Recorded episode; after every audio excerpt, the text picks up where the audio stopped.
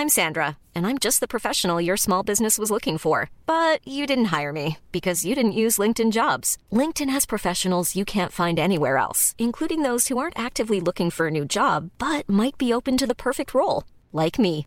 In a given month, over 70% of LinkedIn users don't visit other leading job sites. So if you're not looking on LinkedIn, you'll miss out on great candidates like Sandra. Start hiring professionals like a professional. Post your free job on linkedin.com/people today. Hey, it's Ryan Reynolds, and I'm here with Keith, co star of my upcoming film, If, only in theaters, May 17th. Do you want to tell people the big news?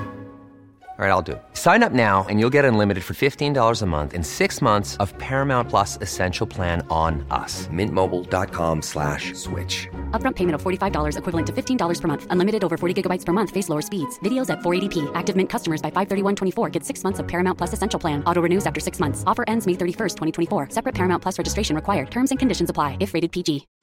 Since 2013, Bombas has donated over 100 million socks, underwear, and t shirts to those facing homelessness.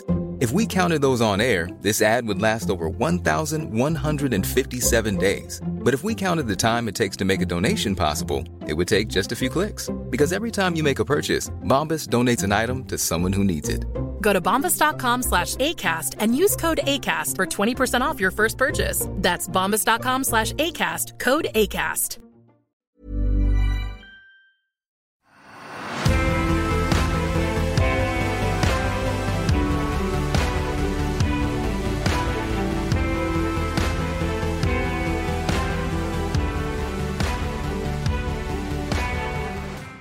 Euh, bienvenue à tous, merci d'être euh, bah, présent parce que c'est vrai que pour nous euh, la laïcité est quelque chose de très important.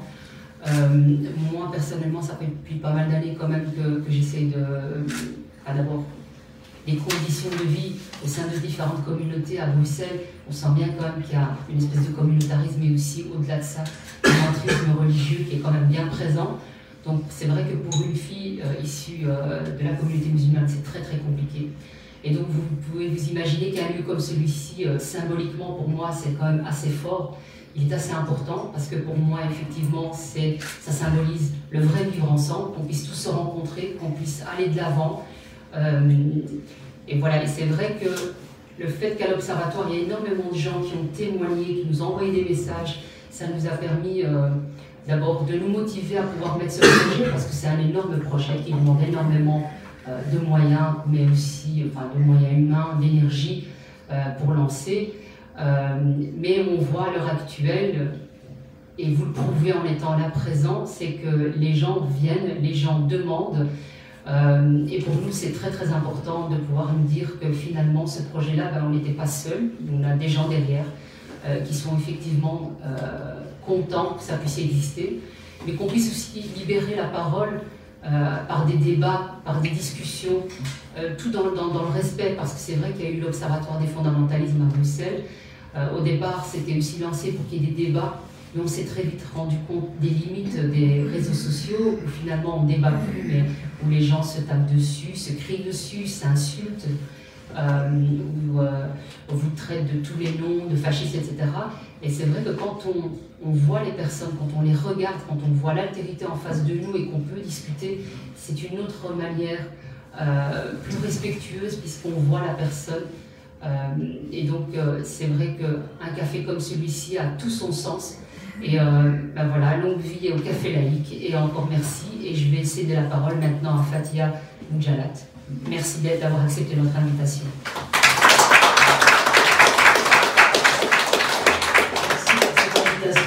Pour cet honneur et vraiment merci à vous de vous être déplacés euh, en plus un vendredi soir et certains de loin de quand même. Donc merci infiniment. Euh, il y a d'autres Français dans la salle? Oui, moi oui. Bretagne. On va bien s'entendre.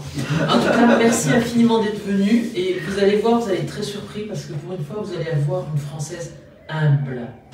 Je ne vais pas essayer de vous prouver que notre système est meilleur. Je suis convaincu. Mais je suis assez poli pour ne pas vous le dire. Euh, je n'ai pas le mot laïcité tatoué sur ma poitrine. Euh, ce n'est pas une obsession. Ce n'est même pas une fin en soi, à mon sens. C'est un levier. Voilà, c'est le moyen pour arriver à quelque chose. C'est toujours comme ça que je l'ai conçu. Et il est toujours intéressant de noter qu'en France, l'école a été laïque avant la République. Les lois de 1881-1882 rendent l'école primaire pour euh, les filles et les garçons de 6 à 13 ans gratuite, obligatoire et laïque. Les trois allant de pair, parce que la gratuité ne suffisait pas, les parents, n'ayant pas le choix, envoyaient les enfants travailler à l'usine. Voilà, le fameux privilège blanc commençait déjà avec ces gamins dans les mines ou à l'usine. Donc il fallait que l'école soit gratuite, il fallait que l'école soit obligatoire et il fallait qu'elle soit laïque. Trois clés pour l'émancipation. Et ça, c'est un mot que mon camp idéologique, le camp euh, idéologique auquel j'ai toujours appartenu, euh, semble avoir oublié l'émancipation individuelle et collective. Et s'émanciper, c'est s'affranchir. S'affranchir, c'est être capable psychologiquement cognitivement, de mettre à distance, de faire un pas de côté en disant tiens, on peut penser autrement que ce que je pense. on peut y retourner. Ça ne veut pas dire tourner le dos, ça ne veut pas dire trahir. Parce que le problème qu'on a souvent quand on est issu de certaines communautés, c'est qu'en fait, on nous traite comme du roquefort. On nous applique à nous euh, le règne de l'AOC, l'AOP. Voilà. On est censé être authentique. Et si on n'est pas dans l'ostentation, bah, c'est qu'on est dans la trahison. Bah, ce genre d'alternative, il faut absolument euh, euh, les récuser. Alors pour la définition, laïcité, oui, c'est un mot hyper compliqué à définir et qui n'apparaît même pas dans la loi de 1905. Et cette loi de 1905 est tellement anti-religieuse, tellement méchante, vraiment, hein, que n'importe quel parent, encore de nos jours, peut demander dans n'importe quel établissement scolaire en France l'ouverture d'une aumônerie religieuse. Il suffit qu'il en fasse la demande au recteur. S'il y a une salle disponible, il y aura un aumônier. Prêtre, rabbin, à votre bon cœur, pas de souci. Voilà comme la loi de 1905 est euh, violente et, terrible. La laïcité, elle est en fait sur deux registres. C'est là où il y a un peu le malentendu, c'est que ça peut être une valeur, une valeur personnelle, un idéal moral. Moi, par exemple, je suis laïque, vraiment. Je pense que la religion appartient à la sphère euh, privée.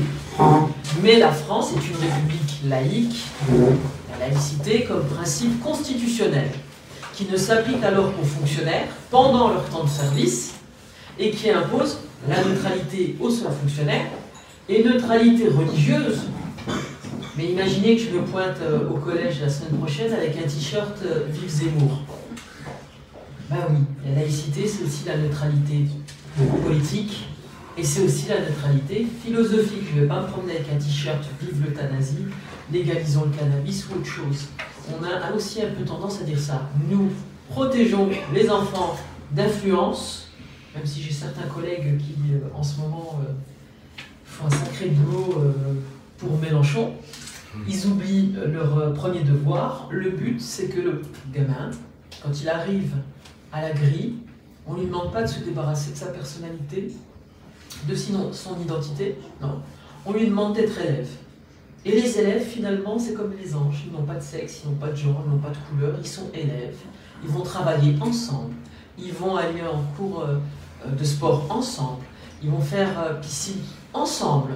Et pas nous présenter, comme il m'est arrivé dans mon collège, d'étranges certificats d'allergie au chlore qui ne touchaient que les filles d'une certaine origine et qui bizarrement s'arrêtait à l'avant-bras. C'est-à-dire que si elle pouvait venir euh, à la piscine avec une espèce de combinaison, voilà, euh, elle, n'était plus du tout allergique au chlore. C'est-à-dire qu'en fait, on va apprendre à des petites filles, puis c'est le cas avec mes nièces. On leur a appris depuis qu'elles sont toutes petites l'archuma. Je ne sais pas si vous connaissez ce mot. Alors, c'est pas de l'arabe, hein, c'est du dialectique. Mais ça veut dire en fait honte. Mais en fait, un dialecte maghrébin, c'est le mot qu'on utilise pour dire pudeur. Vous voyez déjà quand même psychologiquement ce que ça veut dire. Pudeur, honte. Ça ne touche pas les garçons, c'est bizarre, c'est surtout les filles. Ah, écarter les cuisses. C'est... Alors mes nièces apprennent vite à couvrir leurs cuisses, à toujours serrer les jambes depuis toute petite. Et quand elles voient que j'ai une robe qui bagne un peu, elles me disent c'est la chouma, il faut remonter. Le corps est le lieu de la. On apprend aux filles que leur corps est une vulnérabilité, un risque pour l'honneur de la famille. On fait, et là ce serait euh, une autre conférence sur le féminisme, on fait de la femme un organe génital total. Ça, c'est pas un organe génital. Et là ne réside pas l'honneur de ma famille, pas plus contre mes cuisses. Alors bien sûr, ça c'est un autre discours, mais réfléchissons un peu. Où c'est qu'on va apprendre des principes de base, parce que je considère qu'ils sont un peu de base, comme l'égalité filles-garçons Dans l'école publique, je suis attachée à l'école publique, je suis enseignante depuis 18 euh, ans, à Marseille et à Toulouse, euh, et je vais défendre d'ailleurs l'école publique plutôt que l'école privée, hein, même si c'est un, sacré business, mais on aura l'occasion d'en parler. Je vais vous faire passer juste cette image. C'est une caricature parue dans l'assiette au beurre. Et vous voyez un enfant qui est tiraillé entre deux puissances néfastes. La bonne sœur euh, Cruchot, veut guider vers l'église, et une Marianne absolument repoussante, qui essaie de le tirer vers l'église. Voilà comment a été perçue la laïcité. C'est-à-dire qu'elle devait protéger l'enfance du nationalisme comme de la religion. Et à cette époque-là, vous voyez, ce n'était pas spécialement l'islam ou le bouddhisme, c'était bien l'Église catholique qui contrôlait absolument tout. Les baptêmes, les mariages, les naissances, les morts, l'éducation. Alors si vous voulez juste regarder pour vous montrer quand même d'où on parle, et que ça s'inscrit dans une histoire. Et cette histoire euh, de laïcité qui s'enseigne surtout à l'école, parce que, euh, surtout depuis l'adoption de la loi de 2004, qui est décriée par une euh, association de, profs gauchistes qui s'appelle les émancipés, LOL, et qui dit que c'est une loi raciste.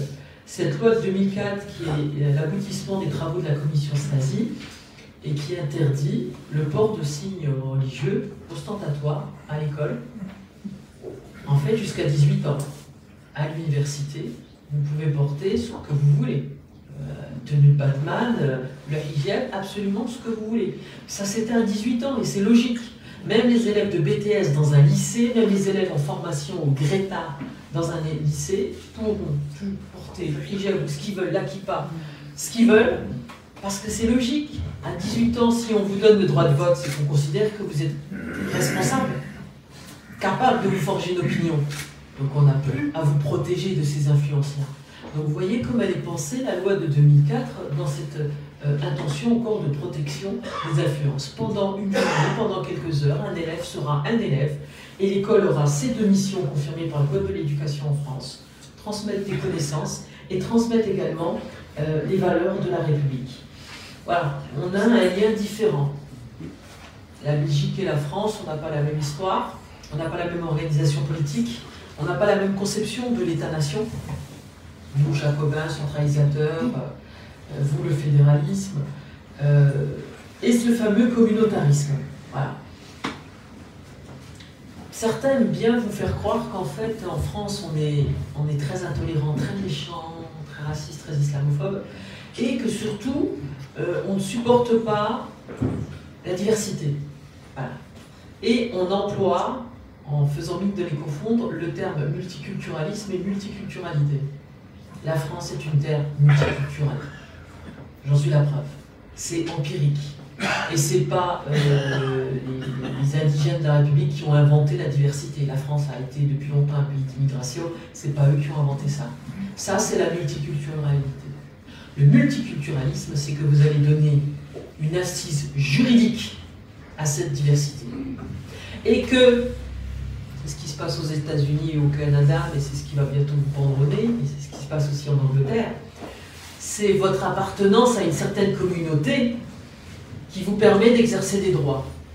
En France, il n'y a pas ça. Il y a l'État et le citoyen une société avec euh, par exemple en Angleterre avec les 85 euh, charia courts, c'est-à-dire les tribunaux euh, familiaux qui statuent en fonction de la charia, ben non. Vous avez accès à des droits en tant que vous participez et que vous appartenez à une communauté, ce qui renforce l'emprise communautaire. Et en fait, on est dans la prophétie autoréalisatrice, puisque le leader communautaire se représente devant le politique comme l'unique interlocuteur, et qu'après, ce leader communautaire se présente devant la communauté comme l'unique interlocuteur, validé et légitimé par euh, les politiques qui sont d'une grande lâcheté. Et on en est arrivé à vouloir entretenir euh, sciemment le, flou entre le cultuel et le culturel. le cultuel, le culte. Donc je vais dire quelque chose qui est absolument aberrant. La religion est un choix. C'est pas une donnée anthropologique immuable. Ça fait partie de l'identité reçue et non pas innée. La religion est un choix. Tous les choix peuvent être interrogés, tous les choix peuvent être questionnés, tous les choix peuvent même être moqués pour nous en France. Le degré de pratique religieuse est un autre choix. Si vous optez pour l'orthodoxie, l'orthopraxie, ben, c'est à vous d'en assumer les conséquences. Parce que vous voyez, on est souvent en train de dire, maintenant on parlait beaucoup d'islamophobie, maintenant c'est pas assez inclusif. On parle d'islamophobie de genre. C'est-à-dire que en fait c'est un racisme qui vise spécifiquement les femmes euh, euh, musulmanes orthodoxes. Mais on efface le mot orthodoxe en fait, hein, parce que c'est censé être que des, euh, que des femmes dans leur dans l'authenticité de, leur piété. Non, on va être absolument clair. Imaginons, c'est un exemple que je donne souvent, vous êtes un juif très pratiquant, vous postulez pour travailler dans une pizzeria, le jour euh, où euh, le type réalise son plus gros chiffre d'affaires, c'est le samedi, et vous, samedi, vous refusez de travailler. Le type ne vous embauche pas. Il est donc antisémite. Canada, les Sikhs ont obtenu le droit de ne pas avoir euh, à porter de casque, que ce soit à moto ou que ce soit sur les chantiers automobiles. S'ils ont une prime d'assurance plus élevée que les autres, est-ce que vous allez trouver ça raciste contre les Sikhs? Non. Si votre choix d'orthodoxie réduit les opportunités économiques, sociales, sportives auxquelles vous pourriez prétendre, c'est à vous qu'il faut vous en prendre. C'est votre choix, vous l'assumez. C'est pas la société qui doit s'adapter. Et là, on est rentré dans une autre logique. Et plutôt que passer par le rouleau compresseur de la religion, on vous passe par le discours des droits civils. Mon corps, mon choix on a complètement retourné, on, est arrivé dans une liberté complètement vidée de substance, qui s'est retournée, ou c'est simplement euh, la servitude volontaire. Non, il y a le culturel, il y a le culturel. Ce sont des choses différentes. Et le culturel, c'est quelque chose de vivant, de composite, qui intègre une part innée, qui intègre une part acquise, qui est le fruit d'arbitrage. Parce que c'est ça qu'on oublie de vous dire. On oublie euh, que l'individu compte, que la personne compte et que les arbitrages comptent. Non, on vous fait croire qu'en fait le seul choix, c'est la conformité ou l'hyperconformité. Vous n'avez le choix que de dupliquer et en fait on assiste à un système très très bizarre où je suis fille d'immigrés algériens. J'ai vu les mères enlever le foulard et j'ai vu les petites filles le remettre. Et il y a un phénomène de retraditionnalisation qui est en cours. Euh, on envoie les gamins à l'école coranique pour apprendre l'arabe, bien sûr. Alors c'est bizarre, les filles doivent porter le foulard pour apprendre l'arabe. C'est un peu étrange. Et puis en même temps, ça, ça fait garderie gratos quand même, hein, le samedi matin, dimanche matin, voilà. Et donc vous avez une retraditionnalisation par le bas des gamins. Et puis nous, on a gagné de l'argent, on est devenu propriétaire, et puis plutôt qu'offrir une thalassothérapie dans le Pays Basque à nos parents, on leur a un pèlerinage à la Mecque. Bim, elles sont venues, euh, toutes voilées, tout emmitouflées, retraditionnalisation par le haut. Mais en fait, elle est où la fameuse créolisation là, dont il nous parle Mélenchon? Est-ce que cloner, imiter, c'est cette créolisation Cette espèce de, de, mélange composite qu'on fait qui est le choix d'arbitrage? Je prends un peu de ça, je prends un peu de ça, mais je prends pas du tout ça. Sachant qu'il y a des choses, à mon sens, où on doit s'autoriser, et là, euh, on retournera euh, dans le sujet de l'école, être climat. L'égalité femmes-hommes, c'est pas négociable. Quelle que soit votre religion. Et même si Dieu venait ce soir ou Abraham.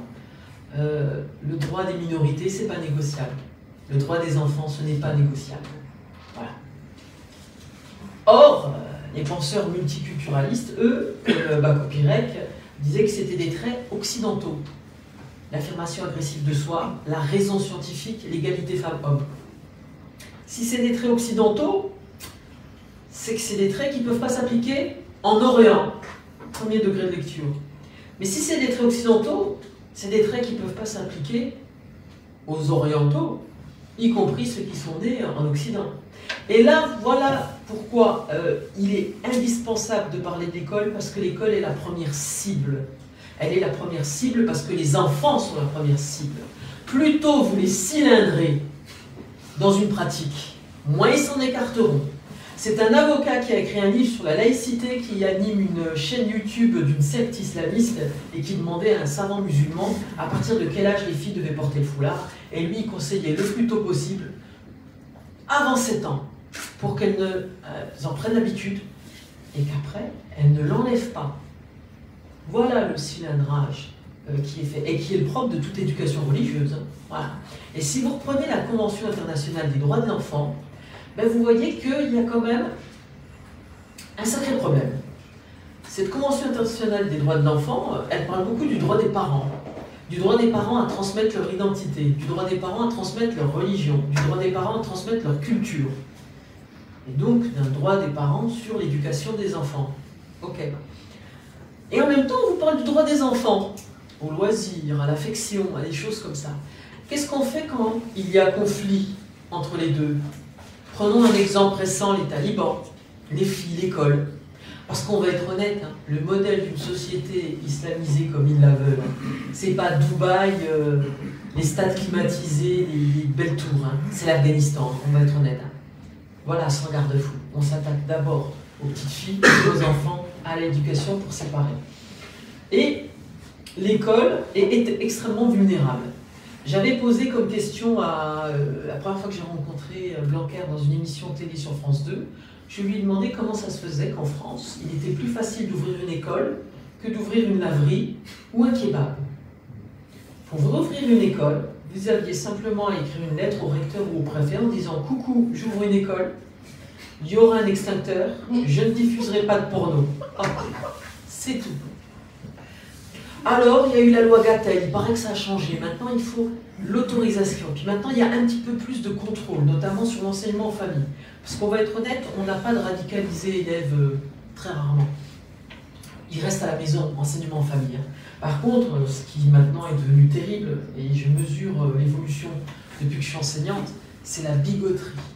On a des gamins qui sont devenus d'une bigoterie, terre plate, vous avez droit à tout. Hein. Euh, Dieu décide quand vous vivez, quand vous mourrez, euh, contestation de la science, euh, opposition, voilà, je me dis que, spécial dédicace à vous, c'est un peu comme ça que devaient penser les petits bretons, fin 19e siècle, avant que la loi soit imposée. Voilà, c'est bigoterie. Je ne suis pas la paranoïaque qui va vous dire que derrière chaque gamin musulman se cache un djihadiste en puissance. Non, absolument pas. Et ma vie, c'est pas comment j'ai échappé à des barbus. Pas du tout. Mais il y a des effets. Des effets. Nous, enfants d'immigrés, on porte l'histoire, la mémoire de pratiques différentes de l'islam. Bah, quand il n'y avait pas d'halal, on n'a pas mangé halal. Après, il y a eu d'halal, on a mangé du halal. Et maintenant, on, vient d'apprendre qu'il y a même des pulls halal. On ne savait même pas. Voilà. Ça date. Juteux business, le capitalisme, voilà, tout se mélange. Mais ces gamins qui sont comme ça formatés. Eux, ils n'ont pas la mémoire d'une époque où ils n'étaient pas aussi zélés dans l'application religieuse. Et ils n'arrivent pas à prendre cette distance, ce pas de côté dont je vous parlais. Or, l'école publique, c'est le lieu, l'espace où on peut se rencontrer, à condition bien sûr qu'il y ait de la mixité. Et quand je dis mixité, c'est pas simplement social, c'est mixité ethnique. Disons les choses. À Marseille, il m'arrivait euh, deux ans, le matin, j'étais dans un bahut où il n'y avait pas cinq élèves blancs. Collège Versailles. Euh, situé dans un cul-de-sac à côté d'une autoroute, d'une décharge, d'une déchetterie. Des grilles, j'en avais pleuré, j'ai jamais vu un collège comme ça. L'après-midi, j'étais au collège Olympe de Gouges, à Plan de Cuc. Il n'y avait pas cinq élèves noirs. Ou Ben, c'est peut-être du vivre ensemble, hein, de loin. C'est peut-être du vivre ensemble. La mixité, plus une école laïque qui assume de dire que pour la connaissance du vivant, que pour agir sur l'environnement, la science est supérieure à la foi, ben voilà une école qui va permettre d'accueillir et de dédramatiser la divergence de genre, de sexe, de sexualité ou de religion. C'est pas en confortant les gens, avec, en les mettant qu'avec des gens qui leur ressemblent, que ça se passera. Et le souci avec la religion, et surtout, euh, ah, je peux vous parler des évangélismes, en même temps, je préfère vous parler de ce que je connais le mieux, c'est qu'il y a un effet cliquet. Montrez-moi un seul pays ou une seule ville ou une seule école. Où dans la même école vous aurez des filles voilées, des filles pas voilées et traitées de la même façon. Montrez-moi un seul pays où on peut porter le voile et l'enlever sans conséquence. Alors oui, le choix libre, hein, la fameuse campagne euh, de l'Union européenne, ma liberté dans le hijab, ma joie est dans le hijab, ça on pourra en parler euh, quand vous voudrez. Si vous regardez la, euh, CEDH, la Cour européenne des droits de l'homme, la loi de 2010 votée en France pour interdire de se couvrir complètement le visage, euh, l'État français avait sorti comme premier argument celui de la sécurité. On doit pouvoir voir les visages par sécurité. La CEDH a rejeté cet argument. Par contre, elle a validé celui-ci. Un État a tout à fait le droit de vouloir que son modèle politique de sa nation réponde à certaines valeurs. Et qu'effectivement, l'accès au visage peut être considéré comme un élément de dignité, surtout pour les femmes. Emmanuel Lévinas disait que c'était un accès d'emblée éthique. Donc encore là, vous voyez, le champ est très différent, que ce soit la loi de 2004, la loi de 2010, elle n'empêche pas les gens de pratiquer leur religion. On est toujours en train de vous dire que euh, j'avais rencontré une, animatrice euh, de Molenbeek qui vient à Toulouse et qui a commencé par dire devant euh, les Toulousains que la laïcité française, c'est la neutralité, vous n'avez pas le droit de montrer votre religion dans la rue. Mais vous pouvez vous mettre une plume dans le derrière dans la rue en France. Il n'y a pas de problème. Mais si vous la mettez en pleine autoroute, il y a un problème. Ou si cette plume vous dit d'aller vous faire sauter dans une école, il y a un problème. Ce n'est pas la société qui est neutre. Ce n'est pas du tout ce que dit les lois sur la laïcité. Non, vous pouvez pratiquer votre religion. Mais il y a des choses qui ne seront pas négociables. En tout cas, dans les espaces contrôlés par l'État. Parce que bien sûr, à l'intérieur des foyers, on verra ce qui se passe. Je vais vous donner des exemples précis parce qu'il faut que vous compreniez que ce n'est pas du fantasme. Euh, déjà, le clivage dont je parlais, qu'il fallait assumer. Le livret laïcité qui nous a été donné en 2015 euh, dans le gouvernement avec euh, Najat Vallaud-Belkacem disait qu'il ne fallait absolument pas établir de comparaison ni mettre en rivalité ni rien entre la raison scientifique, la science et la foi. Alors oui, euh, en Afrique du Sud, euh, on dit qu'on remet en cause le principe de la gravité en disant que c'est un truc de blanc. Bah, sautez par la fenêtre et vous verrez si c'est un truc de blanc. Oui, faux. Être dans le... Il faut assumer de Ça va offenser les petites oreilles de chaste de vos élèves? Eh ben, Ils dédramatiseront l'offense. Il faut qu'on arrête parce que Florence parlait de la censure, mais il y a pire, il y a l'autocensure.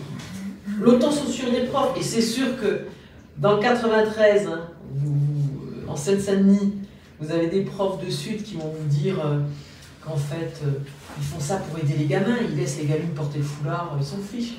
Non, c'est de la pure démagogie.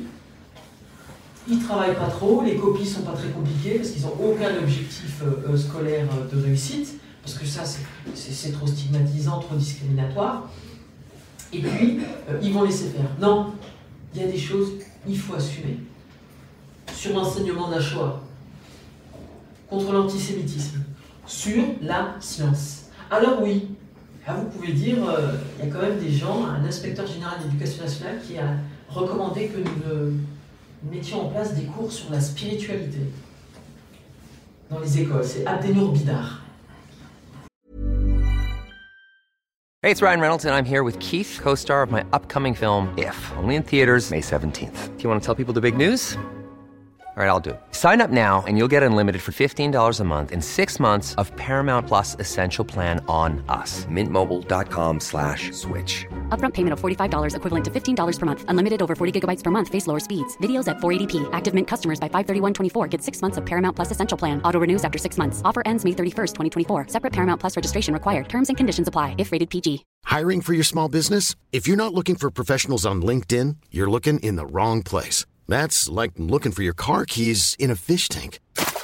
LinkedIn helps you hire professionals you can't find anywhere else, even those who aren't actively searching for a new job but might be open to the perfect role. In a given month, over 70% of LinkedIn users don't even visit other leading job sites. So start looking in the right place. With LinkedIn, you can hire professionals like a professional. Post your free job on linkedin.com/people slash people today. Soufi euh, qui, euh, qui est assez problématique sur ces positions-là. On nous a aussi dit qu'on devrait parler de la mort aussi dans les écoles françaises, parce qu'on doit parler de tout. En fait, on doit faire le boulot des parents, mais sans votre autorité. hein. Euh, voilà. Super, qu'est-ce qu'on va dire sur la mort? Bah oui, euh, si ça vous aide à vous sentir mieux, de vous dire que vous irez dans, dans un paradis, oui, la foi est supérieure à la science, pas de souci. Mais pour aller sur l'espace, dans la Lune, non, la science est supérieure. Pour trouver un vaccin, la science est supérieure. Et non, euh, la médecine islamique, c'est cool, mais les saignées, c'est interdit en France. Exercice illégal de la médecine, et c'est des choses qui se sont produites plusieurs fois. Euh, je vais vous donner d'autres exemples. École maternelle, maternelle, goûter d'anniversaire. Une gamine n'est pas invitée. La jeune fille qui organise l'anniversaire lui dit Ta mère n'est pas voilée, c'est pas une vraie maman. Elle n'a pas dit ta mère n'est pas voilée, c'est pas une vraie musulmane. Elle dit ce n'est pas une vraie maman. Quand vous voyez que vous vous habituez à ce que les femmes soient toutes couvertes, et c'est ce que dénonçait par exemple un grand euh, critique, euh, Brian Berry, du multiculturalisme, dans les sociétés multiculturalistes les plus laxistes, jamais euh, ne vient, jamais n'apparaît un courant libéral. C'est toujours le courant orthodoxe qui en sort renforcé. Et si on prend l'exemple de l'Angleterre, reprenons l'exemple de l'Angleterre, c'est 85, tout comme il y a des tribunaux rabbiniques, hein, euh, à New York, au Canada, euh, pour divorcer. Euh, bienvenue. De toute façon, dès qu'il s'agit d'emmerder les femmes, toutes les religions s'entendent, ça, c'est entendu, ça, on est tous d'accord là-dessus. Ces tribunaux qui rendent la loi en fonction de la charia, c'est-à-dire une femme héritera la moitié d'un homme, un témoignage d'un homme vaut. Enfin, si vous êtes une femme, il faut deux témoins, parce que le témoignage d'une femme vaut la moitié d'un. Voilà. Vous n'êtes pas obligé d'y aller à ces tribunaux, bien sûr. Vous n'êtes pas obligé de vous y rendre, il y a les tribunaux de la couronne. Mais si vous êtes dans un quartier ultra ghettoisé à 99%, vous allez passer pour quoi? Si vous préférez vous adresser à la justice des mécréants qu'à la justice de votre communauté C'est pareil pour les écoles. Vous allez passer pour quoi s'il y a une école religieuse plutôt qu'aller dans une école publique Sachant qu'en plus là se rajoute l'OCDE qui considère que en dégradant euh, la qualité du service public de l'école publique, bah, ça va pousser les parents euh, exigeants à mettre leurs gosses dans le privé, là où c'est sélectif, et donc vous allez faire d'un coup une source de revenus. C'est un juteux business l'école. Ça a été évalué à euh, une somme supérieure au marché du pétrole mondial. Parce que les parents sont de plus en plus inquiets et ils pensent que le diplôme, c'est la clé pour rentrer euh, dans le monde du travail. C'est aussi pour ça qu'il y a de plus en plus d'écoles bizarres qui sont créées. Et en fait, vous payez pour avoir un diplôme qui est à peine reconnu. Ça a été le scandale des universités euh, sans formation aux États-Unis. C'est ce qui va arriver aussi en France. Voilà certification. Parce qu'il faut avoir un diplôme, tant pis, quel que soit le prix. Mais que ça coûterait cher de faire cours aux enfants pour qu'ils comprennent, pour qu'ils progressent. Ça coûterait trop cher.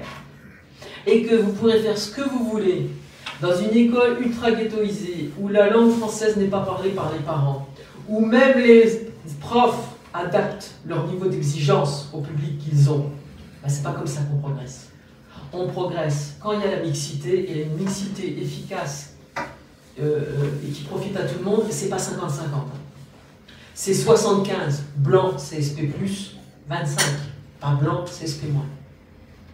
Je vais vous dire des choses extrêmement crûment. Et ça, c'est effectivement tiré de mon expérience de 17 ans euh, à Marseille ou à Toulouse ou, encore maintenant. Euh, l'école est vraiment la cible prioritaire. Prenez l'exemple des journées de retrait de l'école. Est-ce que vous en avez entendu parler vous en Belgique il y a quelques années? Donc une, euh, une zinzin qui s'appelle Fadila aussi, je crois. non, pardon, Farida Bedoul et qui, euh, et qui est sur les chaînes de Soral. Et qui a créé avec Nabil Enasri, qui est devenu docteur sous les auspices de François Burga et qui fait beaucoup de conférences sur l'importance de l'école pour la communauté musulmane. Euh, les journées de retraite d'école consistaient à inciter les parents, surtout musulmans en France, à retirer tous les jeudis leurs enfants de l'école, parce qu'en maternelle et à l'école primaire, on leur apprenait la masturbation, l'homosexualité et on leur montrait des films porno. Voilà ce qu'ils ont raconté. Donc voilà ce que des gens ont cru. Et ce type-là est docteur. Alors maintenant, il faut un peu plus subtil. Maintenant, vous avez Fatima Wassak, euh, du Front des Mers. Alors, elle est hyper diplômée, Sciences Po Paris, brillante. Mais elle surjoue la nana de quartier pour faire croire que son association a une vraie assise populaire. C'est le Front des Mers.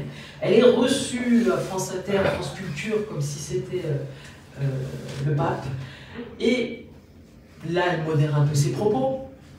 Elle les modère un peu moins quand elle s'exprime devant sa communauté. Mais qu'est-ce qu'elle dit? Elle dit que l'école française est raciste. Qu'elle a peur que ses enfants soient déportés dans des trains. Elle a comparé l'école française au film La vie est belle. C'est-à-dire qu'on essaye, les parents immigrés, essayent de faire croire à leurs enfants que tout va bien alors qu'en fait ils sont dans un état qui cherche à les tuer. Elle a utilisé le mot. Voilà ce qu'elle dit de l'école républicaine et voilà ce qu'elle dit des profs. École, cible d'une attaque.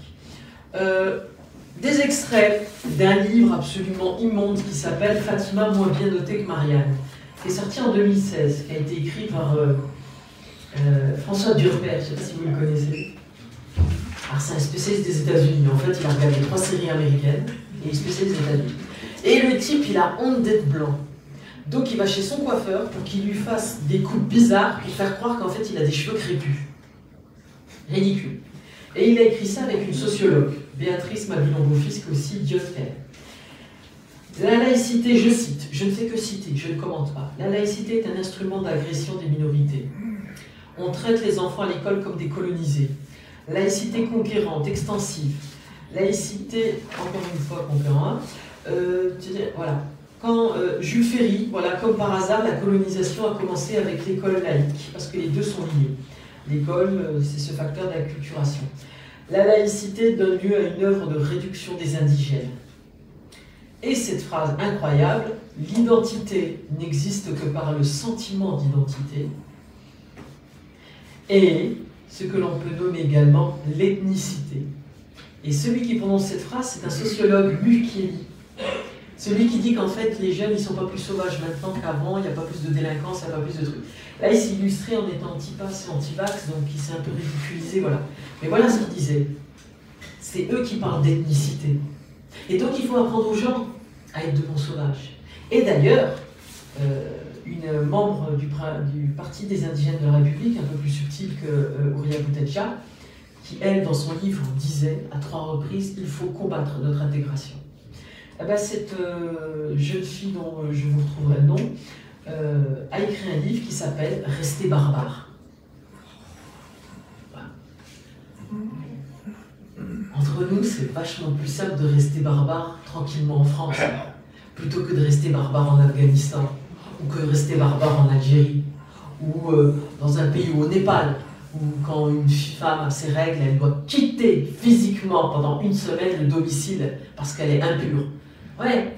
Vous savez, c'est ça qui est quand même assez fascinant, c'est qu'en France ou en Belgique, elles sont trop bien, la joie dans le hijab, la liberté dans le hijab. Super. Mais le fait que ces femmes puissent conduire, sortir, travailler, faire ce qu'elles veulent, euh, pas de souci c'est pas dû à l'islam, hein. c'est dû à l'état de droit occidental qui empêche les religieux de mener à bien leur entreprise de contrôle du corps.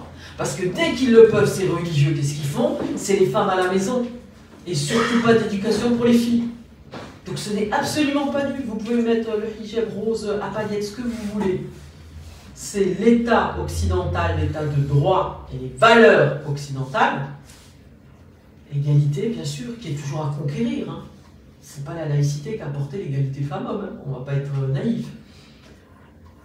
Mais c'est l'État de droit qui permet ça. Alors bien sûr, c'est vachement plus simple en France de porter un hijab, sachant que vous pouvez travailler dans votre appart, voyager sans être accompagné d'un manager, d'homme, d'avoir le permis, tout ça. Facile, restons barbares. Mais chiche Va être barbare au pays des barbares. Et après, on pourra euh, en reparler. Alors, je vais prendre deux exemples concrets pour euh, terminer, mais avant quand même, je voulais vous citer quand même un texte, toujours pour vous montrer que est la cible. Alors ce texte, il est euh, public, voilà, ça s'appelle Stratégie de l'action islamique culturelle à l'extérieur du monde islamique. Il a été adopté au sommet de Doha, dans l'État du Qatar, en 2000. Euh, c'est l'ISESCO, I-S-E-S-C-O, c'est accessible. Voilà ce qu'il dit. il parle d'identité civilisationnelle. Comment maintenir l'identité civilisationnelle de la Oumma dans des sociétés pluriconfessionnelles, c'est-à-dire des sociétés où les musulmans ont émigré. Et donc, qu'est-ce qu'ils vous disent? La préservation de cette identité, je cite, hein, la préservation de cette identité exige dès maintenant une éducation islamique appropriée et saine. Des programmes judicieusement élaborés ayant pour objet la conscientisation. On va apprendre aux barbares à être des barbares. Alors, elle est où la créolisation La culturation, l'orientation, la protection sociale suivant la lettre et l'esprit de l'islam. On va fabriquer. On est dans ce que disait euh, qualifié Fethi Ben de fabrique du sur-musulman, c'est-à-dire un musulman plus musulman que les autres. Parce que sinon, il a l'impression d'être un musulman aseptisé, européanisé, pas authentique. Vous voyez, un mauvais roquefort qui est produit ailleurs euh, que là, ça devrait être produit. Autre citation la culture occidentale qui s'impose aux enfants des musulmans vivant en Occident du fait de l'invasion médiatique nécessite une planification complète et exhaustive. Voilà. Donc ils annoncent un plan. Et qu'est-ce qu'ils disent? Ils disent que l'enfant musulman reçoit dans les sociétés laïques des opinions incompatibles avec l'islam. Peut-être euh, que l'antisémitisme est interdit? Peut-être euh, l'égale dignité fille-garçon C'est quoi ces opinions incompatible avec l'islam? Et surtout ce passage-là, l'occidentalisation méthodique des enfants des communautés musulmanes au moyen de la scolarisation et des médias. Les enfants des communautés musulmanes s'exposent à un procédé méthodiquement conçu pour les imprégner des valeurs occidentales, complot, et leur faire adopter la pensée, le comportement, les us et les habitudes qui sont en corrélation avec ces valeurs. C'est quoi ces valeurs, encore une fois? Manger du porc, c'est pas une valeur. Hein donc c'est quoi ces valeurs? Euh, je continue. Ce procédé est mis en pratique à partir du cycle scolaire prématernel et passe par les étapes successives de la formation éducative. Il est doublé par l'influence et l'impact des pressions de la rue et des médias et autres moyens extérieurs, même dans le monde du travail. Et là, vous vous dites, tiens, voilà des gens qui se sentent assiégés, qui doivent bâtir une citadelle. L'intégration, c'est naturel. La créolisation, c'est un phénomène naturel. Voilà. On mange, tiens, on mange des pizzas, de la lasagne, de la lasagne, on mange pas du couscous, même si c'est le plat préféré de Sandrine Rousseau. Voilà. Il y a des choses comme ça. Là, ce qu'on dit, c'est que cette influence est faite pour éloigner les musulmans de la communauté. C'est-à-dire qu'il ne s'agit pas d'être musulman, c'est-à-dire qu'il s'agit d'avoir le label, le tampon bon musulman. Et le bon musulman, c'est un islamiste. Le bon musulman, c'est le musulman voyant, revendicatif. Alors, moi, à la rigueur, ça ne me gêne pas, les gens font ce qu'ils veulent, je me fiche complètement. Mon livre s'appelle Combattre le voilement, il ne s'appelle pas Interdire le voilement. Sauf que, deux choses. Vous savez qu'en France, il a fallu attendre des années 80 pour que on s'intéresse aux enfants en leur donnant une personnalité juridique. C'est-à-dire qu'avant, les parents pouvaient pratiquement les massacrer et voilà, l'enfant était la propriété des parents. Et à partir des années 80, ils ont mis en place une commission présidée par euh, Jacques Barrault qui a essayé de réfléchir à ce qu'étaient les violences faites aux enfants. Et on a élaboré maintenant, par exemple, les violences éducatives ordinaires. On n'a plus le droit de mettre de fessées, par exemple. Voilà. Mais parmi ces violences, il y a le manque d'amour, l'absence de loisirs, et il y a aussi les exigences éducatives disproportionnées. Moi, quand j'étais à Marseille, les gamins commençaient à faire le ramadan à partir du CP. Moi, c'est ce que j'appelle une exigence éducative disproportionnée. Et ça, c'est ce que je vois souvent chez les élèves qui sont très bons en sixième et en troisième. C'est pas pourquoi. Leur résultat divisé par deux, ben si, pourquoi? Parce qu'un enfant ne cherche qu'une chose, c'est à plaire à ses parents. Et il sent qu'il plaît plus, qu'il fait plus la fierté de ses parents par l'hyperconformité religieuse que par la réussite scolaire. Ça, c'est ce qui se passe en France. Alors, bien sûr, il y a aussi une islamisation des élites. Hein, il y a aussi des médecins, des avocats, et eux, ils ne sont pas dans cette même logique-là. Hein, pour les autres, c'est le cas. Eh bien là, moi, je suis pour interdire le voilement des fillettes, que j'en ai vu porter, euh, et c'est pas en Algérie que je les ai vus, c'est en France. Euh, le voilement des fillettes, parce que c'est une exigence éducative disproportionnée et qu'on a le droit, on doit protéger les enfants, et qu'il va falloir qu'on comprenne que les enfants ne sont pas la propriété des parents. Et c'est pour ça que je milite pour qu'on remplace l'expression autorité parentale par l'expression responsabilité parentale.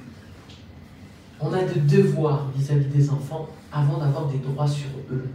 Et ça, ça va de pair avec tout, toute la réflexion sur les violences, l'inceste, ce que vous voulez, sur le formatage religieux, vous apprenez à votre gamine depuis toute petite que les garçons sont dangereux, qu'elle peut, euh, elle porte l'honneur, que son corps est le récipiendaire de l'honneur de la famille. Ben, c'est simple. Vous lui mettez des œillères, et les œillères, ça n'empêche pas d'avancer, pas de souci. Hein. Les bœufs avancent, les chevaux avancent avec les œillères. Mais on ne les laisse plus faire le choix, il n'y a plus de libre choix. Et quel est le choix si on vous explique que c'est l'enfer si vous êtes euh, impudique, le paradis si vous êtes pudique? Ben voilà, ben vous avez des filles qui ne veulent pas se mettre à côté des garçons. Pourquoi avant il y avait beaucoup de colonies de vacances? Alors, Moi je viens d'une cité euh, urbaine, une ZUP, et ma rue, euh, ça s'appelait la Cour des Miracles, et j'ai cru que c'était un compliment. Avant que je découvre ce que ça voulait dire en fait, la Cour des Miracles. Ils ont détruit tous les immeubles de ma rue, ils ont carrément effacé le nom de la rue.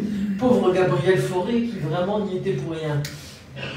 Ben, il y avait ces colonies de vacances. Les astites n'en font presque plus. Pourquoi?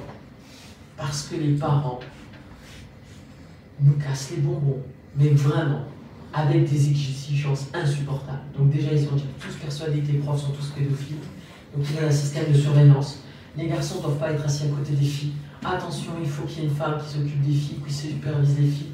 Et attention qu'il faut du halal et du machin. Plein le dos. On fait plus de euh, colonie de vacances. Encore un morceau d'expérience qui disparaît.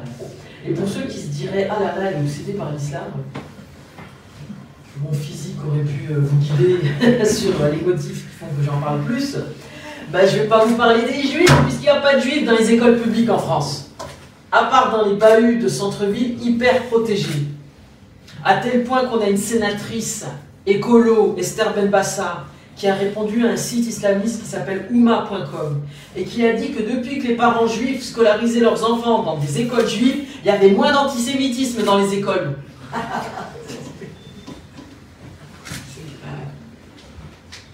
Et je vais même vous dire un truc, moi mes élèves sont pas antisémites, ils n'ont jamais vu de juifs. Et quand il y a eu un documentaire tourné euh, à Toulouse, un des membres de l'équipe euh, sur l'antisémitisme. Vous savez, on vient de commémorer les 10 ans de la tuerie de Mohamed Merah. Et un des membres de l'équipe était un juif orthodoxe. Donc je lui dis de venir devant ma classe de troisième et de mettre une kippa, il ne mettait pas. Et euh, voilà, c'était très amusant les questions. Une fille lui a dit Mais c'est joli, c'est quoi comme tissu? Combien ça coûte? Les autres lui ont dit Mais comment vous faites pour que ça tienne dans votre tête, sur votre tête? Et il leur a expliqué le principe du Shabbat des orthodoxes. Et quand ils ont appris qu'il n'avait même pas le droit de jouer à PlayStation, parce que lui c'était Shabbat, pas d'électricité, rien, ils ont fait Waouh, votre religion c'est pire que le ramadan? Mais aucun mot! Alors, j'ai pas de problème d'antisémitisme parce qu'en fait, Ils ne savent même pas ce que c'est. Il n'y a plus de juifs dans les écoles publiques, sauf quand elles sont hyper protégées, comme les lycées du centre-ville. Et résultat, il y a de plus en plus de juifs qui, pour se protéger, vont dans des écoles confessionnelles. Et eux-mêmes se retraditionnalisent alors que c'était la communauté la plus laïque de l'univers. Mais comment faire autrement? Comment faire autrement, surtout euh, après la, les dix ans de la tuerie perpétrée par Mohamed Merah? Euh, Si vous vous rappelez à l'époque, on n'a pas eu la réaction qu'on aurait dû avoir. Il n'y a que la communauté juive qui a manifesté, alors qu'on aurait dû tous descendre. Voilà. Parce que assassiner des enfants et leurs parents, mais dès qu'on est juif, c'est comme s'ils étaient un peu responsables. Bayrou n'a pas interrompu sa campagne présidentielle. Et il a préféré se concentrer sur les souffrances qui avaient dû amener Mohamed Merah à assassiner ses enfants. Donc voilà pourquoi je, ne- vais pas vous dire Ah, la loi de 2004, euh, elle concerne les gamins à qui parlent. Ben non, a pas d'enfants juifs dans les écoles publiques. Voilà. Mais cette loi, si une loi s'applique, ou plutôt si une loi a des effets différents, euh, selon que vous êtes une femme ou un homme, c'est pas forcément que c'est une loi sexiste ou euh, c'est une loi raciste. Par exemple, moi je conduis pas, j'en ai rien à foutre des limitations de vitesse et du prix du gasoil. Le gars qui a une Ferrari, il va vachement souffrir des limitations de vitesse à Paris à 30 km/h. Une loi peut s'appliquer différemment et avoir des effets différents. Donc bien sûr, la loi de 2004 semble plus toucher les filles. Ben, parce qu'on n'a encore jamais vu des cathos se promener avec une croix comme ça. Tout simplement. Mais je peux vous dire que si vous venez avec un t-shirt, à une époque il y avait des t-shirts très à la mode, fuck you, tout ça. Le principal renvoyait le gamin à l'école pour qu'il se change. Voilà. Et cette loi a été une loi de pacification. On nous avait dit qu'elle mettrait le feu. Ça a été tout l'inverse. Et les filles, quand elles sortent, elles peuvent remettre le foulard. Il n'y a pas mort d'homme. Et elles ont vu que les garçons n'étaient pas là à lubrique, à vouloir les violer à tous les coins de rue, dans les salles de classe. Ça leur donne cette liberté-là. Et, pardonnez-moi, les femmes font ce qu'elles veulent, elles peuvent choisir elles-mêmes d'être aliénées. Les femmes peuvent être de parfaits agents de leur propre aliénation. Regardez les brigades de la vertu sous Daesh ou en Iran. Il n'y a pas de souci. Avoir un utérus ne fait pas de vous une féministe. Pensez à Margaret Thatcher, c'est simple. Mais ça protège les enfants. On doit protéger les enfants. Et c'est ce que disait un arrêt du tribunal euh, de Montreuil, disant que sur, et ça c'est mon dernier exemple, après je me parce que je parle beaucoup, sur les fameuses mamans qui accompagnent les sorties scolaires. Vous savez, ces pauvres mamans, parce qu'il n'y a pas d'hommes qui accompagnent les sorties scolaires, ça n'existe pas. Et ces pauvres mamans, j'étais sur LCI et il y avait un gars de France Inter et qui me dit, mais vous vous rendez compte, c'est leur seule sortie à ces mamans. Mesurer la condescendance. Mec, ma mère a le permis, moi je l'ai pas. Ma mère elle voyage toute seule, elle n'a pas besoin de toi pour sortir. Et il y avait Romain Goupil à côté. Mais c'est une balade, ça leur fait une balade. Non, c'est pas une balade, une sortie scolaire. C'est de l'école. Et pour dire qu'on n'avait pas le droit d'imposer la neutralité aux accompagnants scolaires, qu'est-ce qu'a fait le Conseil d'État très courageux et euh, la commission? Ils se sont basés sur un arrêt voté, pardon, un, avis du Conseil d'État adopté en mars 1941 sous Vichy, qui n'a rien à voir, qui parlait juste de parents catholiques qui n'étaient pas contents parce qu'on ne reconnaissait pas les diplômes des écoles catholiques. Quel est le statut des parents accompagnateurs? Ben, C'est comme les anges, ils n'ont pas de sexe. Donc je ne dis pas les mamans voilées, moi. Je dis les parents accompagnateurs. Et est-ce que vous laisseriez un type porter un t-shirt Front National accompagné d'une sortie scolaire Ah non, là vous aurez le réflexe de demander la neutralité. Ou avec une image pornographique. Ah non, là vous aurez aussi le réflexe. Pareil pour le cannabis. Ah oui, là vous auriez le réflexe. Est-ce que les parents ont le droit de fumer pendant les sorties? Non. Parce qu'ils sont accompagnateurs et donc délégataires d'une mission de service public. Et donc oui, on peut leur demander cet effort-là. Et non, il ne s'agit pas de dévoiler les femmes. Il ne s'agit pas de les dégrader parce qu'on essaie de faire croire qu'on les déshabille pour les mettre au regard. Il s'agit de montrer aux enfants que ce n'est pas grave. Que tiens, je peux porter le voile et je peux l'enlever sans conséquence. Parce que là, c'est l'école. Parce que là, je ne suis pas musulmane, je suis accompagnatrice. Parce que là, tu n'es pas musulman, tu n'es pas blanc, tu n'es pas, tu es élève. Bah moi, je trouve que ce serait une belle leçon pour les gamins. Parce que, dernier exemple, et là vraiment je m'arrête, toujours école maternelle, spectacle de fin d'année sur les sentiments. alors, ils n'y pas des scènes hard, hein. ils se tenaient par la main, les gamins. C'était des gamins de 3-4 ans. Euh, une mère voilée sortie du public et allait chercher sa gamine parce qu'elle tenait la main à un garçon sur le salle du spectacle. L'effet cliquait. Alors je comprends bien, ça peut être merveilleux quand vous avez affaire à des avocats et des machins, puis vous dites Oh, qu'est-ce que c'est pour la diversité? Oh, C'est trop mignon. Vous vous en foutez parce que ça n'a pas de conséquences sur votre confort de vie. Vous vous en foutez parce que ce n'est pas vos enfants qui sont concernés. Vous en foutez parce que ce n'est pas vos enfants qui subiront les conséquences. Donc Sandrine Rousseau, avec ses privilèges de bourgeoise blanche, qu'elle a confessé le lendemain, et pour lesquels elle a demandé pardon. Ben ouais, ça ne la concerne pas. Elle, elle n'en veut pas du foulard pour elle et elle sait pourquoi. Parce que c'est un instrument sexiste, parce que c'est l'instrument du patriarcat. Mais ça, c'est bon pour les autres.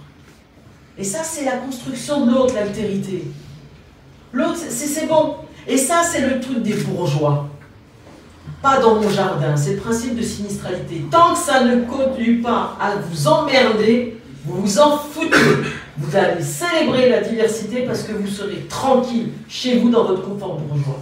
Ben non, quand on est dans une logique, j'allais dire de gauche, je sais pas que ce serait un gros mot ici, on choisit pour les autres le meilleur. Et c'est ça l'universalisme, qu'il concerne le féminisme ou autre. Ça ne veut pas dire que je veux que les gens s'habillent comme moi. Ça veut dire que j'ai un degré de dignité qui n'est pas négociable. Kant disait que dans l'ordre des choses, on avait soit un prix, soit une dignité. Si je peux vous remplacer par un prix, vous n'avez pas de dignité.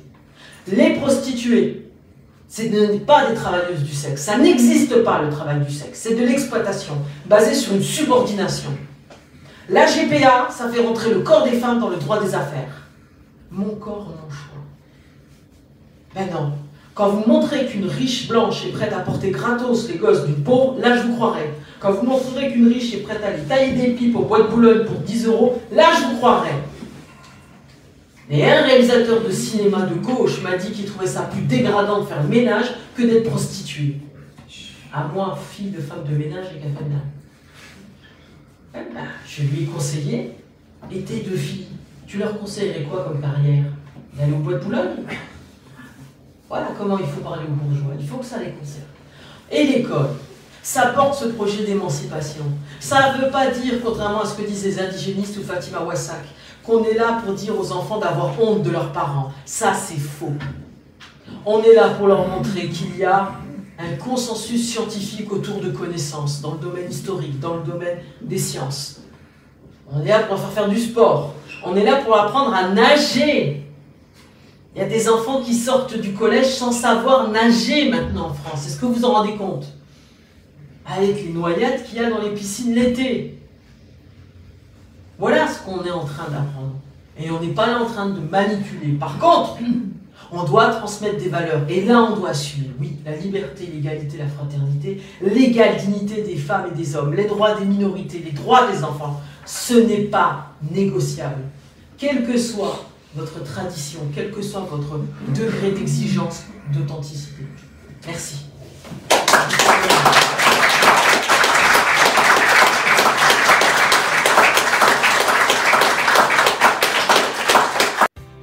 Voilà, si vous avez aimé la vidéo, eh bien n'hésitez pas à la partager, à la liker, vous pouvez également nous retrouver sur le site internet avec des articles inédits, avec des articles des livres que je vous ai présentés ici, vous trouverez des citations de livres, vous trouverez des recommandations de lecture beaucoup plus poussées que ce que je peux faire en vidéo. Et vous pouvez nous retrouver également sur tous les bons lecteurs de podcasts, y compris Spotify, Apple Podcast et Google Podcast. Merci beaucoup, au revoir.